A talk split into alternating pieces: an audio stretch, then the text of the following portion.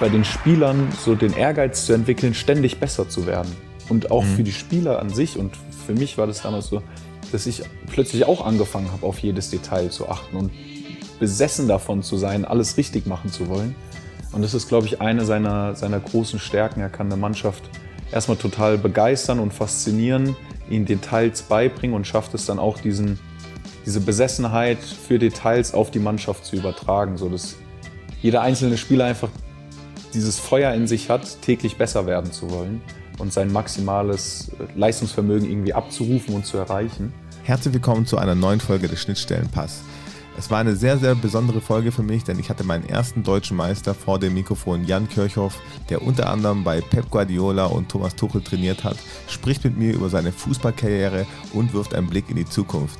Was seine aktuelle Aufgabe ist und welche Erfahrungen er mit diesen Top-Trainern gesammelt hat, dies und noch viel, viel mehr besprechen wir in der aktuellen Folge. Viel Spaß beim Zuhören. Schnittstellenpass, der Podcast zwischen Amateur und Profi mit Marc Agimang und spannenden Gästen.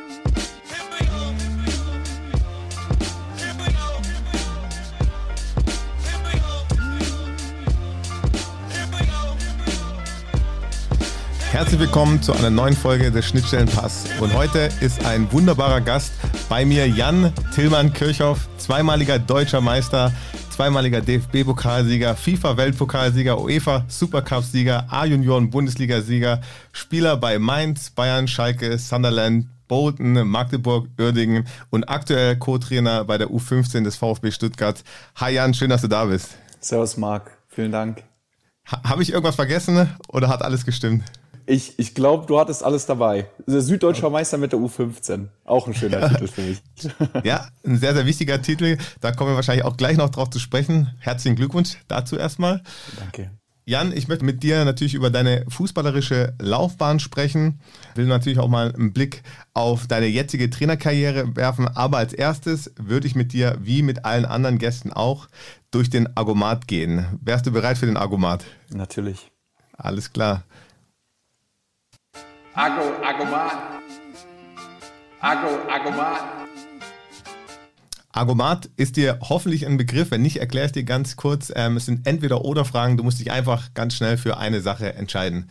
Bist du bereit? Ich bin bereit. Okay, dann fangen wir an mit einer klassischen Frage. Ronaldo oder Messi? Messi. Rap oder Schlager? Rap. Club oder Bar? Bar. Malle oder Ibiza? Ibiza. München oder Mainz? München. WM-Teilnahme oder Champions League-Sieg? Champions League-Sieg. Trainer oder Spieler? Trainer. Was war zuerst da, das Huhn oder das Ei? Das Huhn. Bier oder Wein? Ähm, Wein. Bundesliga oder Premier League? Premier League. Und die letzte Frage, da bin ich gespannt. Tuchel oder Guardiola? Oh, Jürgen Klopp. Nein, ähm, Guardiola. okay, vielen, vielen Dank. Du hast dich wie alle 1A geschlagen. Jan, hol uns doch mal ab. Wo hat bei dir alles begonnen? Wo hat deine fußballerische Laufbahn begonnen? Wo hast du dich in den Fußball verliebt? Ähm, ganz früh, also wirklich als, als ganz kleines Kind. Ich habe frühe Kindheitserinnerungen, wo ich mit zwei, drei bei uns im Park direkt vor der Haustür angefangen habe, Fußball zu spielen und ähm, war einfach vom ersten Tag an in das Spiel verliebt, habe jede freie Sekunde damit verbracht, Fußball zu spielen. Und das mhm. hat mich auch die ganze Zeit angetrieben, so durch meine Karriere hinweg. Ich hab, bin relativ früh in NLZ gegangen zur Eintracht in Frankfurt, bin dann nach Mainz gewechselt und habe da meine ersten Schritte im Seniorenfußball getan. Ähm, und trotzdem war es immer so, dass ich mich ein bisschen gefühlt habe wie das Kind im Park, ganz am Anfang, das einfach den Fußball geliebt hat und, und gern gespielt hat. Und es hat sich bis heute gehalten. Ich habe jetzt eine neue Rolle, bin Trainer und trotzdem die, der Antrieb ist die Liebe zum Spiel und die Faszination für den Fußball. Mhm.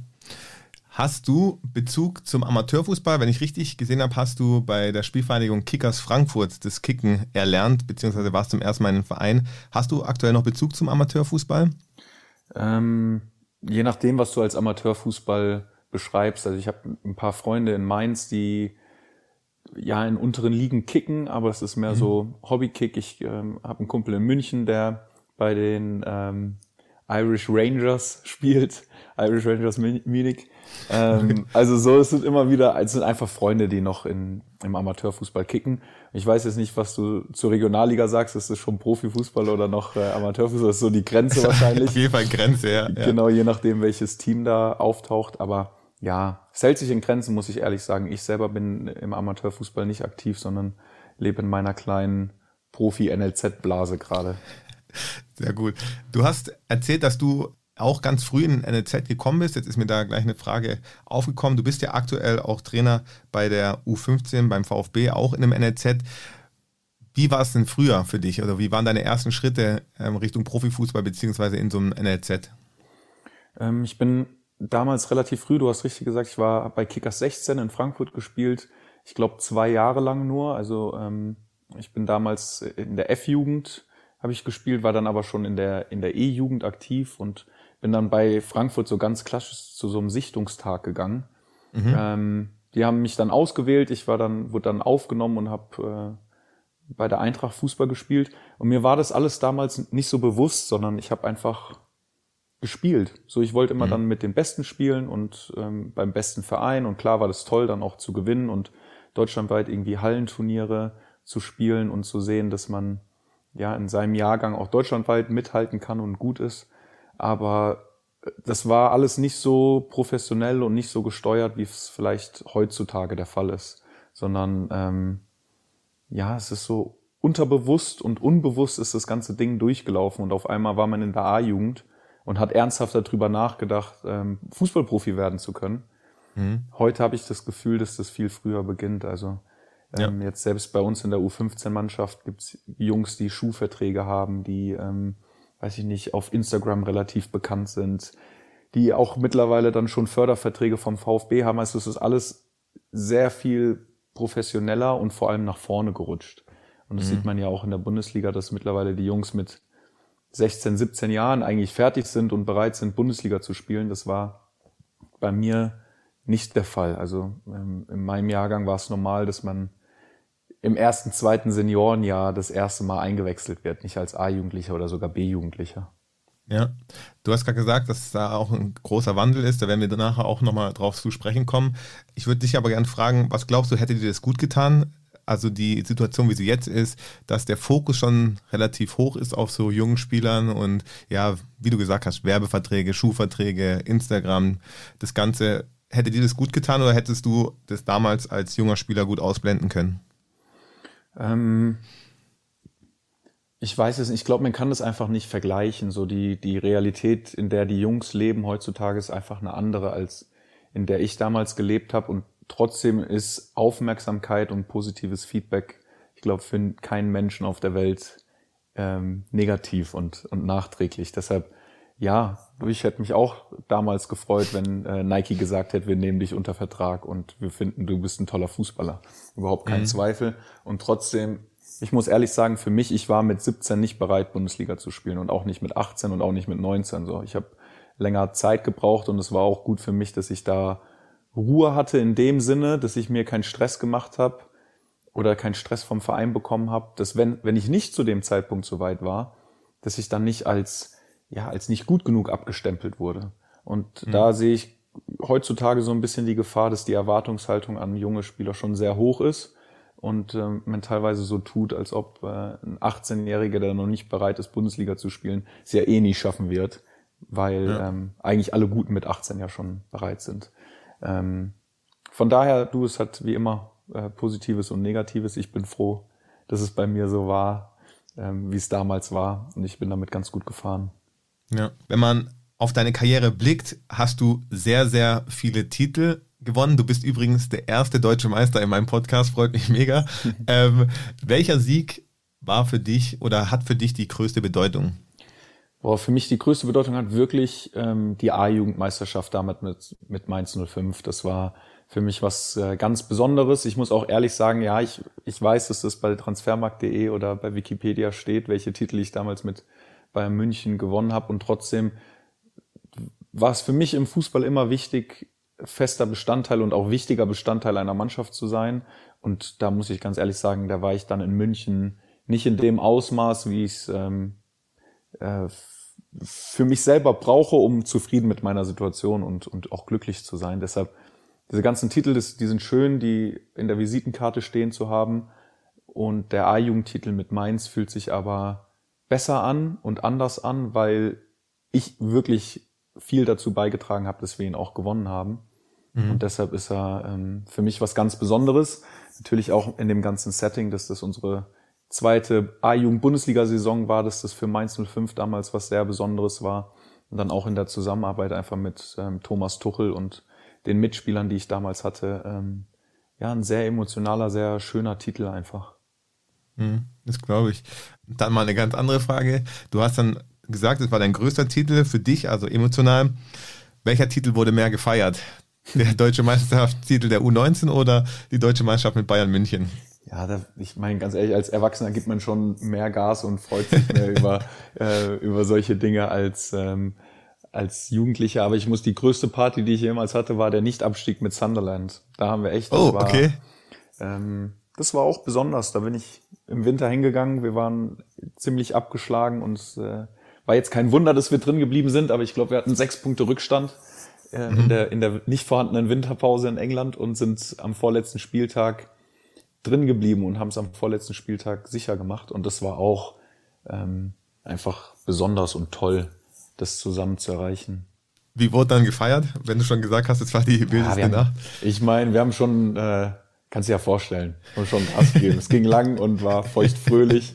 Ähm, okay. Aber wir hatten eine, eine coole Truppe und sind ein bisschen um die Häuser gezogen. Es war einfach schön. Und da hat man auch gemerkt, einfach, dass eine riesen Last abgefallen ist wir haben ein ganzes Jahr dafür gearbeitet und haben es am vorletzten Spieltag geschafft, ähm, rechnerisch auch nicht mehr absteigen zu können. Das war schon, das war schon krass, so zu sehen. Äh, ja, wir haben es irgendwie, irgendwie haben wir es gepackt und haben auch echt gute Leistung gebracht und super gespielt und ähm, dann war die Saison für uns auch beendet. Also ich kann mich noch erinnern, äh, zum letzten Auswärtsspiel sind nur noch A-Jugendliche gefahren.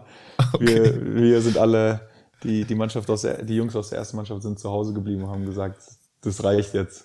Die, äh, die 35 Spieltage, 37. Okay. okay, okay. Wenn man deine Karriere genauer betrachtet, dann sieht man aber auch, dass du mit vielen Verletzungen zu kämpfen hattest ähm, und auch relativ früh deine Karriere beenden musstest. Ich habe mal geguckt, ich glaube, du hast, wenn das stimmt, 222 Ligaspiele oder 22, 222 Spiele absolviert. Ähm, wie würdest du rückblickend ähm, darauf gucken und auch die ganzen Verletzungen. Ich, also ich nehme an, es lag an vielen Verletzungen. Und wie würdest du deine Karriere insgesamt auch beschreiben? Ja, das war schon so das ähm, übergeordnete oder ein großes Thema bei mir in, in meiner Karriere, dass ich einfach oft nicht spielfähig war und auch wirklich schwere und große Verletzungen hatte. Und trotzdem, ja, gehört es einfach so zu meiner Geschichte. Es ist mhm. total okay. Ich glaube, dass ich daraus auch wirklich viel gelernt habe und viel mitnehmen konnte. Glaube für mich in meiner Persönlichkeitsentwicklung war das auch gar nicht so schlecht, immer wieder mit um Widerständen und Schwierigkeiten ähm, umgehen zu müssen. Und trotzdem, ich werde es, ich werde da nicht lügen. Ich hätte auch gern drauf verzichtet und eine Karriere ja. gehabt, in der ich äh, 400, 500 Spiele gemacht hätte und ohne Verletzung ausgekommen wäre. Aber du, es es ist so, wie es ist und ich blicke richtig oder sehr positiv einfach auf die Zeit zurück und wie gesagt, habe hab viel mitgenommen und das Ganze ist ja auch nicht zu Ende. So, das ist ja das Tolle am Fußball.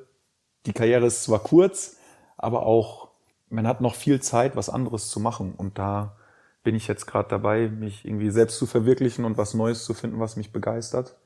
Mhm. Ähm, und habe glücklicherweise was gefunden, in dem ich diese Erfahrung auch ja, wo die, diese Erfahrungen wertvoll sind und ich sie wieder mit einbringen kann. Ja, auf jeden Fall. Ähm, wie gesagt, wenn wir auch gleich nochmal drauf zu sprechen kommen, bin ich auch schon richtig gespannt. Du hast in der Bundesliga unter den vielleicht besten Trainern der Welt gespielt. Unter Tuchel und Pep Guardiola. Marco Caligiuri war ja auch schon mal mein Gast und er hat auch geschwärmt von, von Tuchel. Und in einem Interview hast du mal gesagt, ich glaube, das war noch zu Zeiten der U19, dass Tuchel dir so ein bisschen die Augen geöffnet hat, wie Fußball funktioniert und er dich innerhalb von kürzester Zeit ganz viel gelernt hat und ähm, dich auch als Spieler relativ schnell verbessert hat. Was kannst du dazu sagen? Also wie muss man sich das vorstellen und was war so der Unterschied zwischen Thomas Tuchel und anderen Trainern? Mhm. Also es war inhaltlich einfach von der von der Strukturierung der Mannschaft, aber dann auch, wie er Details gecoacht hat, auf einem anderen Level zu den Trainern, die ich bis dahin kannte. Es war ja detaillierter, es hat mehr Sinn gemacht, er hat genauer und besser erklärt. Und ich bin jetzt auf der anderen Seite und sehe gerade so ein bisschen, um was es geht. Und was er in der Rückschau vor allem geschafft hat, ist ähm, ein Mindset zu entwickeln und äh, bei den Spielern so den Ehrgeiz zu entwickeln, ständig besser zu werden. Und auch mhm. für die Spieler an sich und für mich war das damals so, dass ich plötzlich auch angefangen habe, auf jedes Detail zu achten und besessen davon zu sein, alles richtig machen zu wollen. Und das ist, glaube ich, eine seiner, seiner großen Stärken. Er kann eine Mannschaft erstmal total begeistern und faszinieren, ihnen Details beibringen und schafft es dann auch diesen, diese Besessenheit für Details auf die Mannschaft zu übertragen, so dass jeder einzelne Spieler einfach dieses Feuer in sich hat, täglich besser werden zu wollen und sein maximales Leistungsvermögen irgendwie abzurufen und zu erreichen. Und mhm. es war für mich damals, das war, ich hatte einfach unfassbar viel Glück, dass dieser Trainer in Mainz war und mit mir zusammen eine A-Jugendsaison gespielt und trainiert hat. Mhm. Und ähm, ja, deshalb, deshalb habe ich das damals so ausgedrückt und ist es heute in der Rückschau auch so, dass vieles von dem, wie ich Fußball sehe, einfach auf dieser Mainzer Zeit basiert, auf, ähm, auf Thomas Arbeit, aber dann auch natürlich davor auf den Mainzer Idealen von, von Klopp und ähm, ähm, Frank. Wie gesagt, und das sind jetzt, das sind ja fast 20 Jahre, ist fast 20 Jahre her, 15. Und trotzdem ja. ist es äh, total aktuell und da sieht man einfach, was für, was für gute Arbeit damals schon in Mainz geleistet wurde. Mhm. Kannst du mir vielleicht ein Beispiel geben für so ein Detail? Ich weiß, vielleicht ist es jetzt auch zu sehr ins Detail, aber ja, dass man das so ein bisschen versteht, weil man hört oft immer, ja, die, das ist so speziell und ähm, so anders, aber wenn du sagst, es sind auch nur Kleinigkeiten, hast du da vielleicht noch eine Erinnerung von einer Kleinigkeit, die dich aber wirklich weitergebracht hat oder dich, die dich ein bisschen fasziniert hat? Also Tor, das sind wirklich Dinge wie den Ball mit dem richtigen Fuß annehmen und dann auch zu verstehen, welcher Fuß ist denn wann der richtige, wie positioniere ich mich zum Feld, also welch, wie steht meine Schulterachse zum Ball und zum Feld. Dann bei Thomas ähm, ging es ganz früh schon sehr da, um die Defensivstruktur und wer in welcher Zone verteidigt, wie man nach vorne verteidigt. Ähm, mhm. Thomas war oder ist ein Riesenverfechter davon, gerade für Innenverteidiger, nach vorne zu verteidigen, in seiner Bahn zu verteidigen und zu stechen. Ähm, mhm. Und da hat er einfach, ich meine, das, das Thema an sich oder der Inhalt an sich, den, der wird vielen geläufig sein. Und gerade heutzutage gibt es unfassbar viele Trainer, die absolute Experten sind und Detailwissen haben. Aber Thomas und Guardiola auch sind einfach in der Lage, diese Details intensiver zu vermitteln und mhm. vor allem scheitern sie auch nicht daran, die die ganze Zeit einzufordern. Und das war, ähm, das war so bei mir, dass Thomas es nicht nur gesagt hat, sondern er hat es wirklich eingefordert und hat mir genau erklärt, was er damit meint und hat mich immer wieder darauf hingewiesen, bis es so in Fleisch und Blut übergegangen ist, dass ich es ähm, in jedem Wettkampf, in jedem Training gemacht habe. Und ähm, so wurde ich besser. Und das bildet, mhm. bildet natürlich eine Vertrauensbasis zum Trainer und ein, ähm, ja, einfach auch ein Gefühl davon, der Trainer macht mich wirklich besser, ich merke, hier passiert gerade was. Und auf der Basis konnten wir dann mehr und mehr entwickeln und immer besser werden. Und das habe ich ja ganz am Anfang gesagt, dass das so der Spirit ist, den, den diese großen Trainer entwickeln und den man dann als Spieler lebt. Mhm. Ja. ja, total spannend wenn ich jetzt auch gleich auf Guardiola mal eingehen kann, weil ich da auch ein Interview von dir gelesen habe, 2016 hast du vorhergesehen oder prognostiziert, dass ähm, wenn Pep zu City geht, er den englischen Fußball verändern wird und die Liga dominieren wird. Ähm, du solltest ja auch recht behalten. Ne? Wieso warst du dir da so sicher und was hat ihn dann quasi so ausgemacht? Weil in meinen Augen Pep einfach der jetzt seit Jahren, über Jahre hinweg der beste Trainer der Welt ist, inhaltlich gesehen. Mhm. weil ich glaube, dass Jürgen Klopp einer vielleicht der, der beste Trainer der Welt ist, aber auf eine andere Art und Weise. Mhm. Ähm, aber Guardiola ist inhaltlich einfach für mich unantastbar. Und da gibt's zwei Faktoren. Das eine ist, dass er vielleicht der einzige oder einer der wenigen Innovatoren ist, die es, die es äh, weltweit gibt. Mhm. Wirklich, Guardiola hat ähm, neue Positionierung erfunden, hat neue ähm, Spielweisen erfunden. Das ist herausragend. Und das andere ist, dass er es schafft, Spieler wirklich besser zu machen. So, ich, ja. er ist zu Manchester City gekommen und hat jeden dieser Spieler, die vorher schon herausragend waren, noch besser gemacht. Und das Gleiche ist in München passiert, das Gleiche ist bei Barcelona passiert. Und das zeigt einfach für mich in der Regelmäßigkeit, in der es passiert, dass er irgendwas hat, was ihn besser macht als die anderen. Und das beweist er auf jeder Station. Deshalb war ich mir sehr sicher, dass er das auch bei City beweisen wird. Und ähm, ja, so ist es auch eingetreten. Ja, cool. Also wirklich ein toller Einblick, danke dafür schon mal. Ich will nochmal auf deine Zeit auch bei Bayern München eingehen. Du bist damals als relativ junger Spieler nach deinem Durchbruch bei Mainz zum großen, sage ich jetzt mal, FC Bayern München gegangen, zu Pep Guardiola. Ähm, für den einen oder anderen kam der Transfer damals überra überraschend. Mit welcher Perspektive bist du damals zu Bayern gegangen?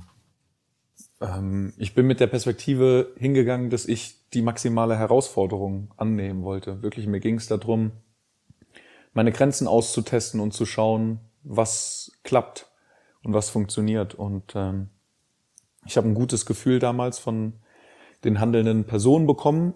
Und mhm. natürlich wusste ich, dass das eine riesen Herausforderung ist, dass ich da auch nicht ähm, reingehe als Innenverteidiger Nummer eins, zwei oder drei, sondern dass ich, dass ich kratzen muss und dass ich um meinen Platz kämpfen muss. Und es hat aber, ich weiß, dass das manche Leute von außen nicht verstehen und es war für mich aber total der richtige Schritt, weil ich, ich bin so, ich will einfach äh, das Größtmögliche erreichen und bin dafür auch bereit, mal ein Risiko einzugehen. Und in, ja. der, in der Rückschau ist es so, ja, die Spielzeit, die ich da hatte, war ähm, nicht so hoch, wie sie dann vielleicht auf Schalke war. Und trotzdem habe ich mich in dieser kurzen Zeit, in der ich in München war, habe ich die größten Schritte in meiner Karriere gemacht. Also ich allein das Trainingsniveau, auf dem ich täglich trainiert habe, alleine diese Zusammenarbeit mit dem Trainer hat mir so viel gegeben in so kurzer Zeit, ähm, dass ich mein Leben lang davon zehren werde und auch in meiner Karriere die nächsten die nächsten sechs sieben Jahre, die ich danach gespielt habe, die habe ich auf dem Niveau spielen können wegen der Zeit in München. Und deshalb war es, ist es für mich auch im Nachhinein, ist es kein Fehler, sondern war es äh, die genau richtige Entscheidung. Und ich weiß aber auch, dass man dafür der Typ sein muss, so ein Risiko einzugehen und ähm, diese Herausforderung anzunehmen, obwohl sie vielleicht, weiß ich nicht, schwierig erscheint, im Gegensatz zu Sicherheitsbedürfnis und ich nehme das, was ich kenne und will ähm, ja irgendwie im, im sicheren Hafenbecken sein. Aber ähm, das muss jeder für sich selbst entscheiden. Wie gesagt, für mich ähm, war es jetzt auch in der Rückschau immer noch die richtige Entscheidung. Mhm. Und es hat ja am Anfang zumindest auch relativ gut geklappt. Ähm, ich kann mich, wo wir ausgemacht haben, dass wir sprechen, dann habe ich so überlegt an deine Zeit bei Bayern München, da ist mir direkt eingefallen, dass du im ersten Spiel der Saison eingewechselt wurdest gegen Gladbach. Mhm. Also das, also du hast ja auch deine Einsatzzeiten gekriegt und ich glaube auch, ähm, wenn man Sportler ist, beziehungsweise so wie du auch gesagt hast, wenn man so einen Antrieb hat, ich glaube, die Leute, die sagen, sie würden das nicht machen, machen sich auch ein bisschen was vor. Also wenn man ein Angebot kriegt von Bayern München, also jetzt spreche ich mal für mich, wenn Bayern München mich fragen würde, würde ich ja sagen. Also egal, wie unwahrscheinlich man ja trotzdem auch an sich glaubt und vielleicht auch die Chance wittert, dass es da, dass was möglich ist. Ja, ich glaube, das muss jeder für sich selber bewerten. Und natürlich, wenn ich in dem Moment, wo ich zu Bayern München gehen kann, kann ich wahrscheinlich überall hingehen in die Bundesliga. Und dann mhm. muss aber jeder für sich entscheiden, was das Richtige für einen ist, was treibt einen an. So möchte man Sicherheit erfahren in Form von regelmäßigen Einsätzen, ob die Spielpraxis wichtiger ist als ähm, das tägliche Training. Und man muss ja auch dazu sagen, dass, dass Bayern München nicht ähm, Spieler holt ohne Sinn und Verstand, sondern die überlegen sich ja auch was dabei. Mhm. Und für mich war es einfach damals, mich hat, das war mein Antrieb, so mich mit den Besten der Welt zu messen und äh, mich auszuprobieren, auch in dem Bewusstsein, dass ich scheitern kann. Ähm, aber das habe ich, wie gesagt, das habe ich damals in Kauf genommen. Das hat mich nicht davon abgehalten. Das war mir mehr wert als ähm, ja die sichere Option in Leverkusen oder keine Ahnung, wo es dann gewesen wäre. Ja. Wie waren deine ersten Tage und Wochen beim FC Bayern München? Du kamst von einem relativ kleinen Verein. Ähm, ich würde jetzt Mainz mal vielleicht auch als familiären Verein bezeichnen. Wie waren die ersten Tage? Ja, hart und ungewohnt, muss ich ganz ehrlich sagen. Also ähm, es ist einfach alles größer, professioneller, auch ein bisschen distanzierter. Ähm, und das Trainingsniveau war einfach krass. So, es war einfach, es war alles schneller, es war alles besser. Und ich musste mich schon umgucken. Also die ersten zwei, drei Wochen waren hart. Auch, dass ich zwischendurch gedacht habe, boah, war, war das die richtige Entscheidung? ähm, und trotzdem war das war ein, einer der schönsten Momente in meinem Leben zu sehen, ich kann das nach vier, fünf, sechs Wochen, dass ich es gepackt habe, mich dann zu adaptieren und mich auf ein, äh, innerhalb kürzester Zeit auf ein neues Niveau zu heben, was mir dann ja auch erlaubt hat, wirklich Spielzeiten zu bekommen. Und es war, mhm. das war toll. So, so habe ich mir das vorgestellt, so habe ich es mir gewünscht. Und trotzdem war es dann für mich in der Situation nicht gut genug. Und das war der, das war der eigentliche Fehler.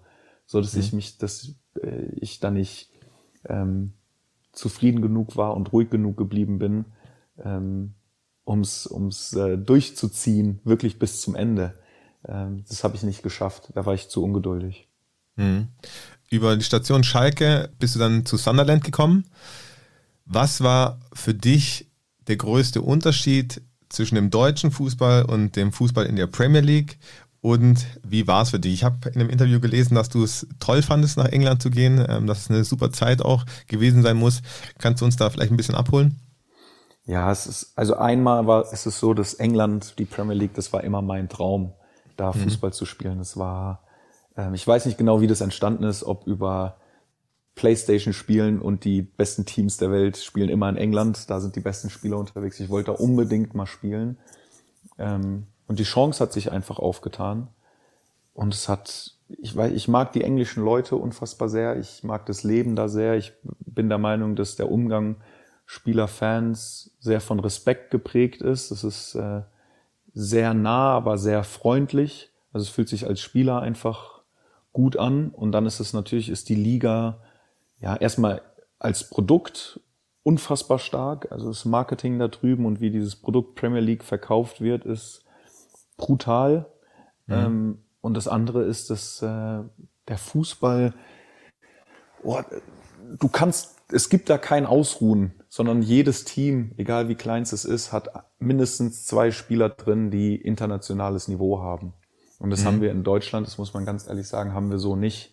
Ähm, und wenn ich an Mannschaften denke wie Crystal Palace oder West Ham, okay, die stehen jetzt mittlerweile besser in der Tabelle da, aber auch Everton, da sind Jungs drin, die Nationalspieler sind, die keine Ahnung wie viel Geld verdienen und die in der Lage sind, einfach eine Mannschaft alleine auseinanderzunehmen. Und das mhm. ist das ist einfach ja beeindruckend, da hinzufahren und zu wissen, das ist das individuelle Niveau der Spieler ist herausragend. Und mhm. zu der Zeit, als ich dann da gespielt habe, fand ich persönlich, dass es ähm, teamtaktisch und in der Anordnung der Spieler, in, in äh, ja, wie, wie die Teams damals Fußball gespielt haben, bisschen rückständig war gegenüber den deutschen Mannschaften. Ähm, und das hat sich jetzt in den letzten fünf, sechs Jahren aber auch gedreht und natürlich auch mit der Ankunft dieser herausragenden Trainer, die sich da jetzt tummeln. Mhm. Ähm, und ähm, ich bin gespannt, ob wir es in Deutschland nochmal schaffen aufzuholen, aber ich sehe gerade die Chancen als nicht so gut an, dass wir da okay. nochmal rankommen. Cool. Thema Premier League nochmal. Normalerweise ist ja auch in der Premier League, wenn City nicht komplett dominiert oder Liverpool nicht komplett dominiert, ist ja auch eine gewisse Spannung. Und das Thema Spannung haben wir heute auch wieder im Kopfballpendel mit Dr. Fabio Wagner und da würde ich direkt mal in die Rubrik rübergehen. Kopfballpendel mit Dr. Fabio Wagner. Agi, mach jetzt die Musik aus. Jetzt kommt Wissenschaft. Es ist wieder soweit, eine neue Folge des Kopfballpendels und Ihr solltet jetzt Dr. Fabio Wagner nach der letzten Folge ein bisschen besser kennen. Fabio, herzlich willkommen. Schön, dass du wieder da bist. Wie geht's dir denn nach deiner ersten eigenen Folge? Servus, Agi. Ja, freut mich, dass ich wieder dabei sein darf. Geht mir gut. Folge lief gut. Es kamen nur sehr wenige Beschwerden auf mich zu. Also alles easy von meiner Seite. Okay, dann bin ich ja beruhigt, dass wenig Beschwerden bei dir ankamen. Ähm, du weißt ja, Jan Kirchhoff ist heute mein Gast und wir haben auch ein bisschen drüber uns unterhalten, wie die Spannung in der Premier League ist, beziehungsweise wie Guardiola so eine Premier League dominieren kann mit seinen Teams. Du hast heute auch das Thema Spannung in einer gewissen Art und Weise mitgebracht, natürlich aus einem wissenschaftlichen Kontext, so wie wir dich auch kennen. Was genau hast du uns denn mitgebracht? Ja, ich habe heute nochmal einen Ausschnitt zur Spannung, zum Erleben von Spannung mitgebracht. weil wir ja auch in der letzten Folge besprochen haben, dass die Spannung sehr, sehr wichtig ist für die Attraktivität eines Wettbewerbs, mhm. eines Fußballwettbewerbs. Also ein gewisser Grad an Spannung muss immer vorherrschen und wir haben ja auch gesagt, dass der, obwohl Bayern München die Bundesliga dominiert, noch vorherrscht in der Liga, weil jedes Team an einem Tag in der Lage ist, Bayern zu schlagen. Und ich habe hier eine Studie von Frankl 1997 mitgebracht. Er gehört der dritten Wiener Schule der Psychotherapie an. Mhm. Und er hat bestritten, dass Menschen auf der Suche sind nach Gleichgewicht. Ja, das hört man ja immer mal wieder. Wir suchen unser inneres Gleichgewicht, dass alles easy abläuft für uns. Er sagt, der Mensch braucht Spannung.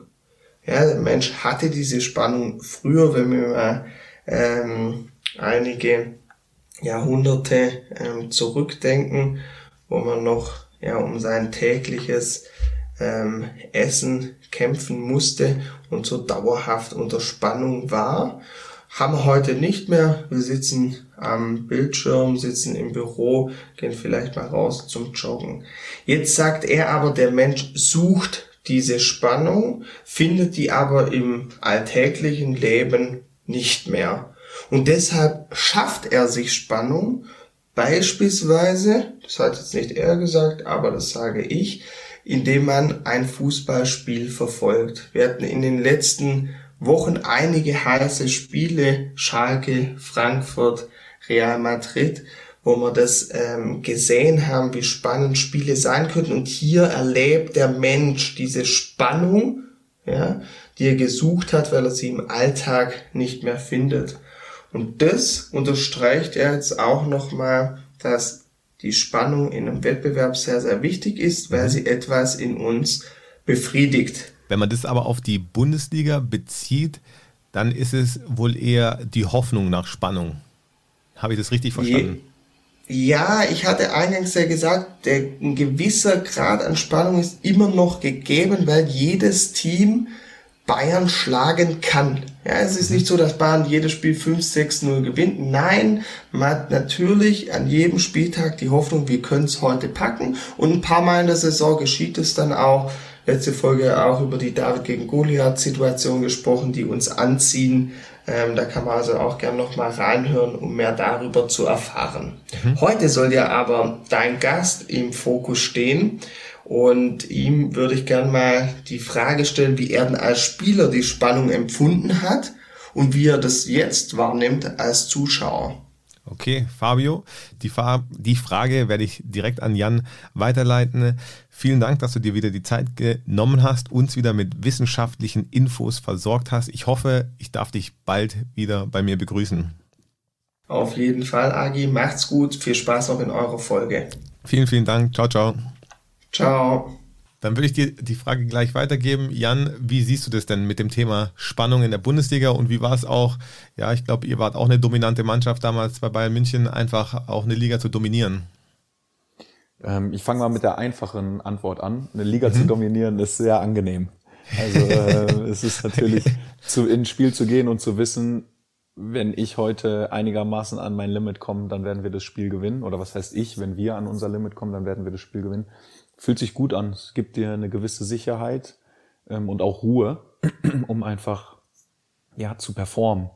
Und mhm. andersrum als Zuschauer, jetzt als relativ neutraler Zuschauer, muss ich sagen, ist es natürlich äh, ja nicht nicht spannend, wenn Bayern München zehnmal in Folge deutscher Meister wird.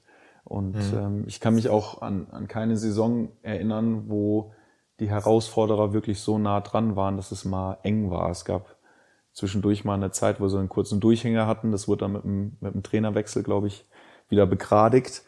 Ähm, ja, es ist, es ist frustrierend. Ich habe leider auch nicht das Allheilmittel, wie man das ändern könnte, außer dass die Konkurrenten und Verfolger einfach besser arbeiten müssen. Denkst du, es wird passieren in den nächsten, sagen wir mal, auch zehn Jahren, dass sich da was tun wird? Also jetzt rein aus deinem Gefühl? Ähm, ich glaube, wenn Lewandowski sich diesen Sommer entscheidet, nicht in München zu bleiben, dass es eine Chance gibt für Dortmund. Ähm, mhm. Ja, aber es ist wie so oft halt abhängig von den Bayern und nicht von den anderen. Mhm. Okay. Danke für deine Einschätzung. Jetzt kommen wir zum aktuellen Thema für dich. Du bist Trainer geworden. Du bist gerade daran, deine Trainerscheine zu machen. Ähm, warum hast du dich eigentlich dazu entschlossen, Trainer zu werden? Ähm, Trainer zu werden und Trainer zu sein, habe ich den Traum, habe ich relativ lange schon. Also mhm. äh, ich, ich weiß nicht, wie tief du in meinem Karriereweg äh, dich eingelesen hast. Ähm, aber ich, bei mir stand es zwei, dreimal wirklich davor, dass ich meine Karriere beende, in, bevor sie überhaupt begonnen hat. Also der erste, mhm. der erste Step oder der erste Breakdown, den ich so ein bisschen hatte, war, dass äh, Frankfurt mir nach der U17 gesagt hat, es geht hier nicht weiter, ich müsste mir einen neuen Verein suchen. Und da hat es schon angefangen, dass ich halt überlegen musste, ja, was passiert denn eigentlich, wenn ich äh, jetzt keine andere U19 im NLZ finde. Das war so der erste Step. Dann bin ich ja glücklicherweise in Mainz untergekommen, ähm, hatte da eine sehr gute Zeit, bin dann hoch zu den Profis und hatte in meinem ersten Seniorenjahr nach Achillessehnenverletzung, die mich ein Jahr außer Gefecht gesetzt hat. Und das war so der nächste Punkt, wo ich auch gemerkt habe, oh, das ist, das Ganze ist endlich, das wird nicht immer funktionieren und nicht für immer gehen. Was mache ich dann eigentlich, wenn ich nicht wieder auf die Beine komme und, und fit genug bin, um zu spielen? Und das verbunden mit ähm, meinem Vater, der mich seit frühesten Kindheitstagen irgendwie begleitet hat und immer jetzt nicht als Trainer mir gegenüber aufgetreten ist, aber schon als, als Tippgeber und dem ich einfach viel zu verdanken hatte und dann zusammen mit Thomas Tuchel, der habe ich ja vorher erzählt, welchen Impact der auf mich hatte, mhm. ähm, war der Traum relativ früh da, okay, ich sehe, was für einen Einfluss diese Menschen auf mich als Fußballer haben können, wie sehr ich die auch bewundere. Ähm, und dann liegt es natürlich nahe, auch so sein zu wollen. Und ähm, sich darüber Gedanken zu machen, ja, wenn ich jetzt selber nicht mehr Fußball spielen kann, könnte ich diesen Weg gehen. Und da bin ich dann so ein bisschen reingewachsen durch meine Karriere, habe mal mehr, mal weniger drüber nachgedacht und trotzdem war es immer im Hinterkopf und wurde dann ähm, auch mit den Erfahrungen mit den anderen Trainern und je länger meine Karriere ging, immer präsenter. Bis zu dem Zeitpunkt, als ich dann in Uerding unterschrieben habe, wo ich wusste, dass das meine letzten zwei Jahre im Profifußball sein werden, ähm, dass ich aktiv begonnen habe, diese Zeit nach der Karriere vorzubereiten. Und dann mhm. war es so, dass mir das Trainersein einfach unfassbar viel Spaß gemacht hat und Spaß macht. Und dass ich da drin ja auch eine neue Erfüllung gefunden habe. Es war dann irgendwann so, dass mir das Trainersein mehr Spaß gemacht hat als das Spielersein. Und mhm. ähm, ja, deshalb ist es jetzt der Weg, den ich mit, mit all meiner Energie gehen möchte und, und das auch mache. Mhm. Um die Zuhörer vielleicht auch abzuholen, du hast in Uerdingen während deiner Profizeit noch oder deiner Fußballerzeit ähm, auch schon Teams trainiert. Genau, richtig. Ich, äh, glücklicherweise haben die mir da die Möglichkeit gegeben, sogar zwei Teams gleichzeitig zu trainieren. ähm, so ein bisschen auch aufgrund der, der mangelnden Personalsituation oder angespannten Personalsituation im, im Jugendfußball. Und es waren mhm. einfach tolle Erfahrungen. Also ich habe da erstmal richtig coole Jungs kennengelernt. Also die Kids, die, die Fußballer waren gut und, und gut, cool und haben irgendwie auch gut auf mich reagiert. Und mir hat es einfach unfassbar viel Spaß gemacht, so mein Wissen weiterzugeben, auf dem Platz zu stehen, ähm, Trainingseinheiten vorzubereiten. Alles sehr rudimentär. Also wenn ich jetzt daran denke, was ich vor drei, vier Jahren gemacht habe, wie ich ein Training vorbereitet habe, dann hat es nichts mehr damit zu tun, ähm, wie ich das heute mache. Und trotzdem waren das tolle erste Schritte und Erfahrungen. Okay, finde ich spannend, was du sagst. An was hat sich das geändert? Also vielleicht ich weiß, dass du gerade die B-Plus-Lizenz machst. Ich bin übrigens auch gerade bei der B-Lizenz, falls du mal einen Co-Trainer suchst. Ähm, aber sag mal gern, äh, Jan, warum hat sich das in der Zeit so schnell geändert? Hast du so viele Erfahrungen gesammelt oder? Ja, es ist einfach der, das ist der Input von außen. Also es ist vor allem der Input, den ich jetzt gerade beim VfB bekomme. Ich ähm, mhm. mit dem meinem Cheftrainer, mit dem ich zusammenarbeite, mit äh, mit Mischa Leibfahrt, mit anderen Trainern, die sich im NLZ tümmeln, die Ideen von Fußball haben und dann einfach so das Handwerk. Wie bereitet man ein Training vor? Wie dokumentiert man ein Training? Wie plant man? Welche Übungen wähle ich aus? Klar, jetzt in meinen ersten Schritten habe ich mich sehr daran orientiert, was ich kannte. Also habe aus mhm. meiner Erfahrung geschöpft und im Grunde das mit den Jungs gemacht, was ich als Spieler mitbekommen habe, gelernt habe und auch gut fand. Ähm, mhm. Und da bin ich jetzt einfach innerhalb kürzester Zeit deutlich weiter und äh, habe ganz andere Tools an der Hand, wie ich Trainingsübungen wähle, ähm, wie ich äh, ja auch aus dem Training das rausbekomme, was ich wirklich trainieren möchte, anstatt einfach nur ja frei zu spielen. Und es ist, das war jetzt wirklich das Jahr, das ist das erste Jahr, in dem ich jetzt im NLZ bin und beim VfB bin, das sind so die größten Lernschritte, die ich seit, ich weiß nicht, wann gemacht habe. Also das hat mhm. so, so ein Breakthrough, so, ein, so, eine, so eine Explosion an neuen Ideen hatte ich nicht zu meiner Schulzeit, sondern das ist gerade, das ist gerade richtig toll für mich, so viel zu lernen und so viel aufzusaugen und Neues kennenzulernen und dann auch zu merken, wie schnell ich mich entwickle und wie schnell ich ähm, ja mich einfach verbessere. Das ist gerade mhm. äh, richtig toll. Und du hast gerade gesagt, du lernst viel von deinen Kollegen und auch natürlich auch von den anderen Trainern wahrscheinlich äh, im, im NLZ. Würdest du sagen, du lernst durch die tägliche Arbeit das meiste oder dann doch durch die B-Lizenz, die du währenddessen auch gemacht hast? Sowohl als auch. Also wirklich mhm. der DFB und das neue Ausbildungssystem ähm, ist meiner Meinung nach sehr gut. Wirklich die Inhalte, die wir da vorgestellt bekommen haben und die wir immer wieder auch anwenden mussten und durften, sind sehr gut.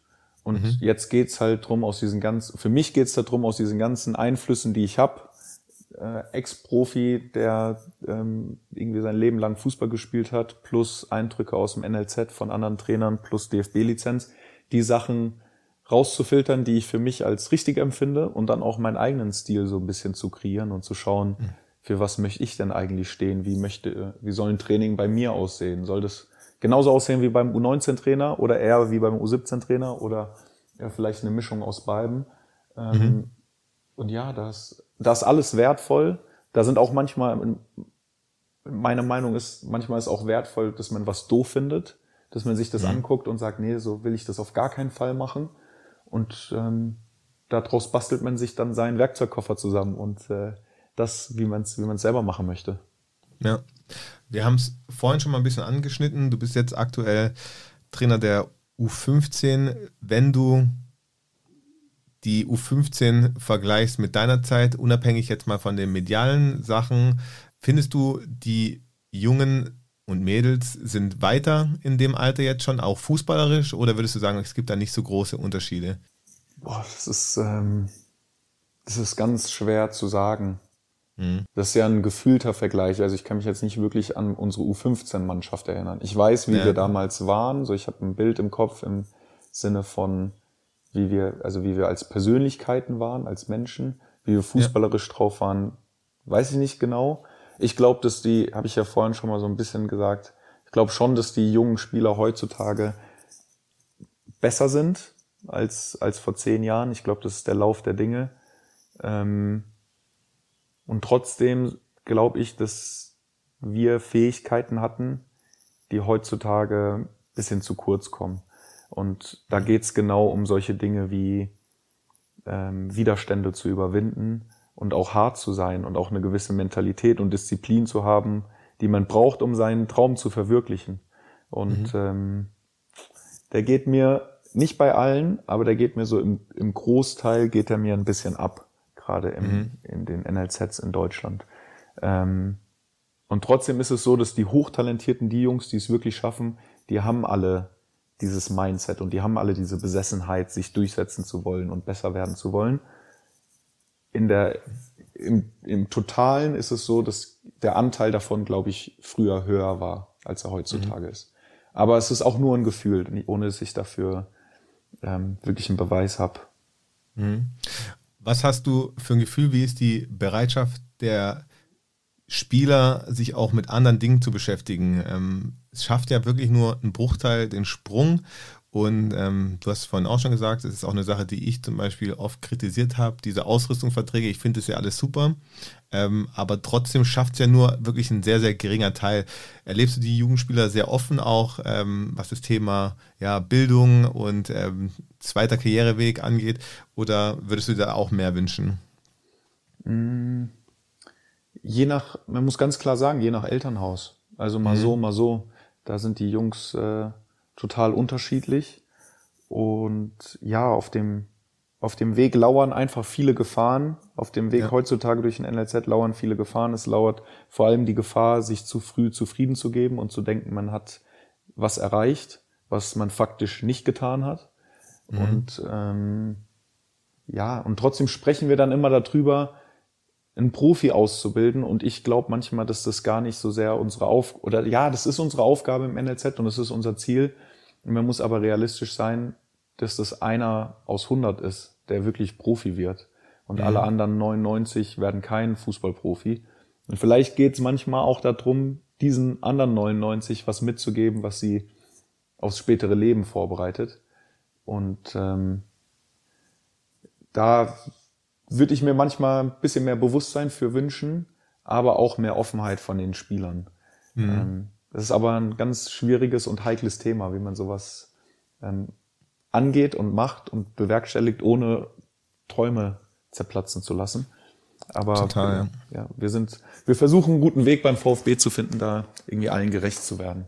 Ja, es ist ja auch, finde ich, ähm, ein sehr, sehr schwieriges Alter, ähm, weil die Jugendlichen ja natürlich auch einen Fokus vielleicht noch nicht so auf viele verschiedene Dinge haben, aber ich glaube, dass man trotzdem viele Sachen mitgeben kann und dass sie nach einer Zeit vielleicht auch Früchte tragen werden.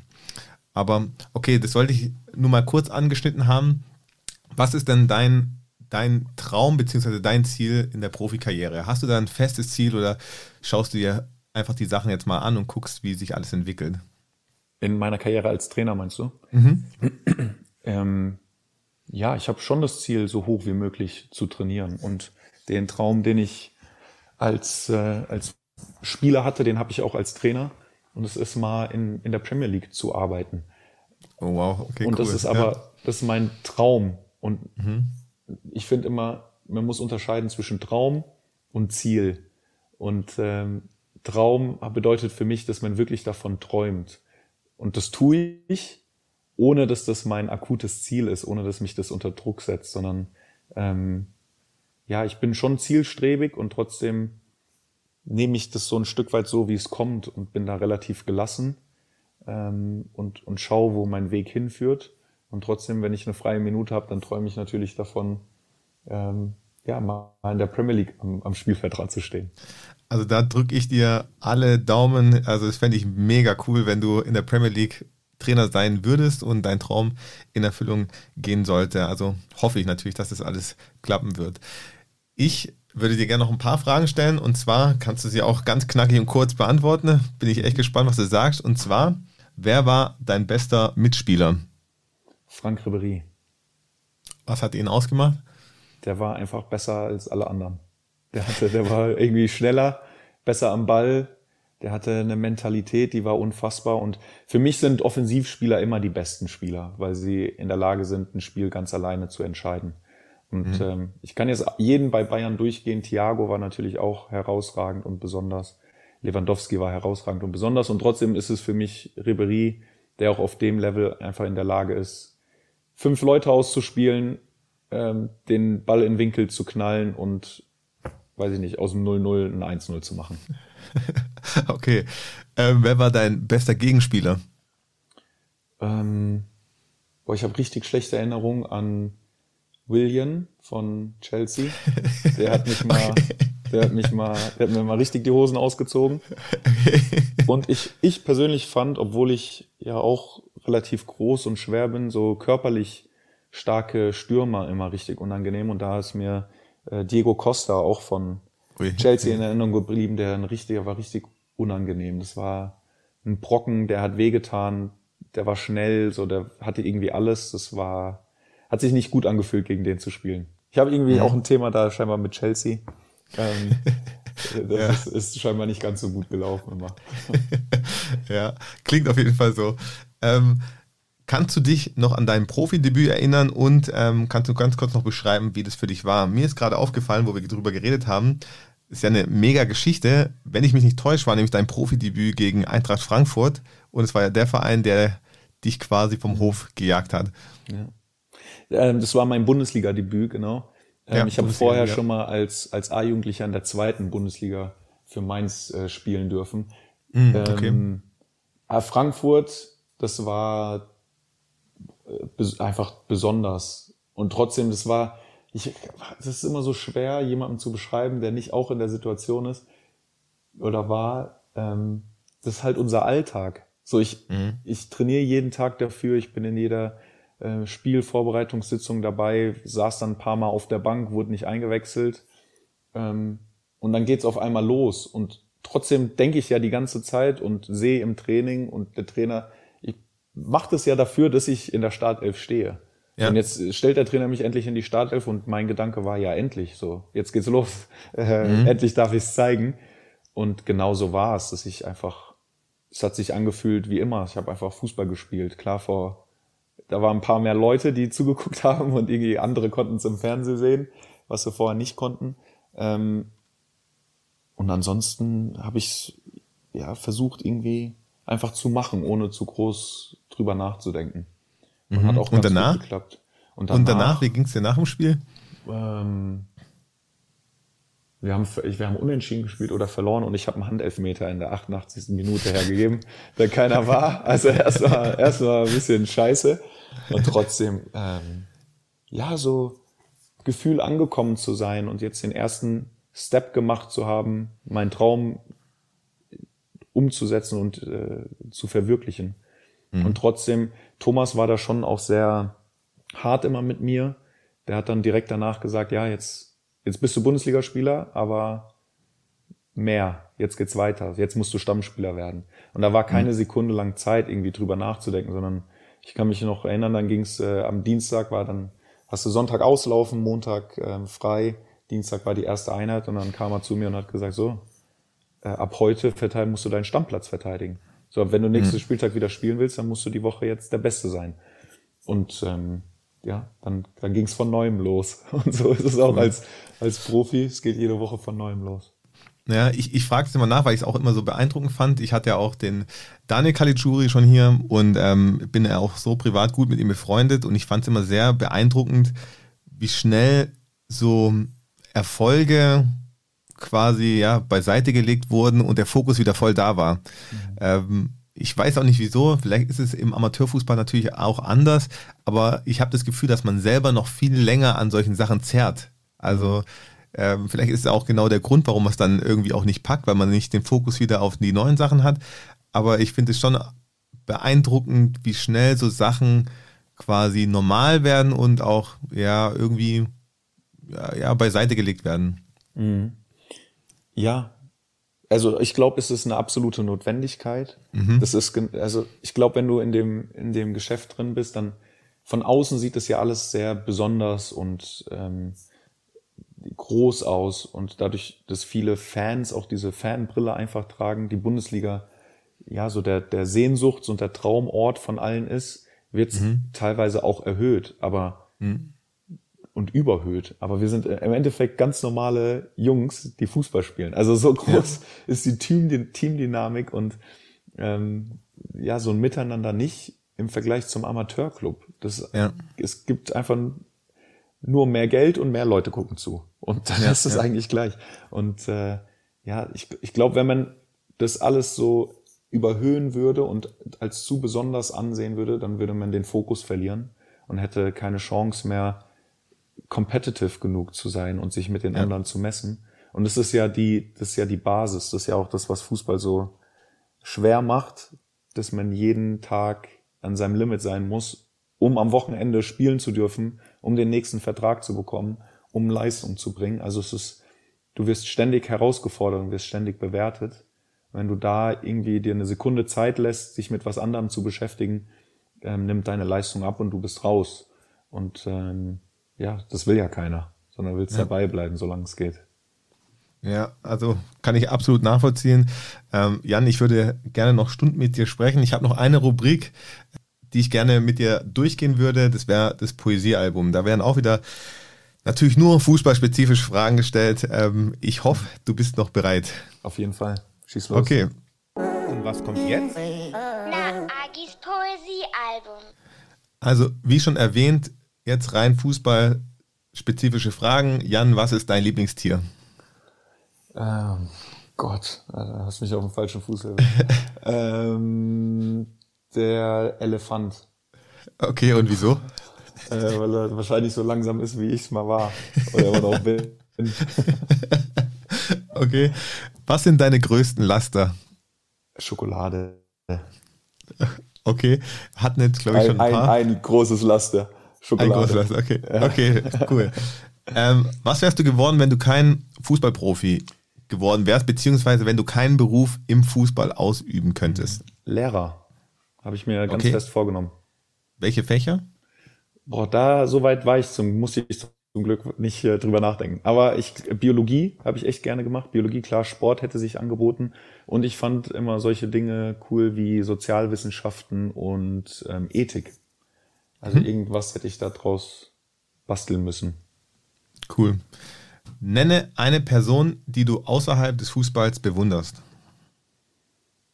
Mm, Meine Frau und meine besten Freunde. Wirklich bewunder. Ja. Die Frau ist eine Freund- bessere Antwort, gell? Die Frau, Ja, ja. Die, die, spricht, die spricht nur Englisch, die versteht das eh nicht, deshalb äh, kann ich da losschießen. Nein, wirklich, ich bin äh, total beeindruckt jeden Tag und freue mich, so einen tollen Menschen in meinem Leben zu haben. Ähm, und kann auch einfach viel von ihr lernen. Und das ist sowas, das äh, schätze ich total. Deshalb bewundere ich sie sehr. Das ist eine sehr schöne Antwort. Wenn du sagst, dass sie nur Englisch spricht, habt ihr euch in Sunderland kennengelernt oder in deiner Zeit in Sunderland? Genau zu der Zeit, als ich in England Fußball gespielt habe, ja. Cool. Okay, privater wollen wir nicht fragen. Ähm, aktueller Lieblingsfußballer oder Lieblingsfußballerin? Ähm, aktueller Lieblingsfußballer ist tatsächlich Thiago. Aufgrund seiner Form einfach gerade. Ich finde den, das ist für mich der beste Spieler. Dem gucke ich am liebsten zu. Ja, äh, ist der Wahnsinn. Du hast einfach auch schon mit ihm zusammen gespielt. Ähm, da beneiden dich sicher einige. Jan, du hast es jetzt wirklich schon fast geschafft. Ähm, es fehlen nur noch deine zwei Lieder, die in die oder auf die Schnittstellen Pass Playlist müssen. Ähm, ich habe mich natürlich vorbereitet, hast mich ja Na zum klar. Glück vorgewarnt. Für mich ist einmal Kanye West und Power. Das ist, um die Motivation hochzutreiben. Und dann, ich finde die, diese African Beats finde ich ganz geil momentan. Das ist auch gut in der Kabine, um mal ein bisschen locker zu bleiben und nicht zu verkrampfen. Und da habe ich mich für Burner Boy und Energy entschieden. Sehr, sehr gute Tracks, also die gefallen mir beide. Äh, Jan, ich muss mich einfach nur bedanken. Es war mir eine absolute Freude, mich mit dir auszutauschen. Vielleicht können wir ja in ein Jahr oder zwei Jahren, wenn du dann im Terrainer-Business richtig angekommen bist, wahrscheinlich bist du es jetzt auch schon, aber dann können wir uns vielleicht nochmal unterhalten. Würde mich natürlich sehr, sehr freuen. Danke, dass du dir die Zeit genommen hast und dass du heute mein Gast warst. Sehr, sehr gerne. Vielen Dank, Marc. Hat echt Spaß gemacht. Und äh, wir quatschen auf jeden Fall in zwei Jahren nochmal. Alles klar, dann machen wir das. Jan, mach's gut. Bis dann. Ciao, ciao. Ciao.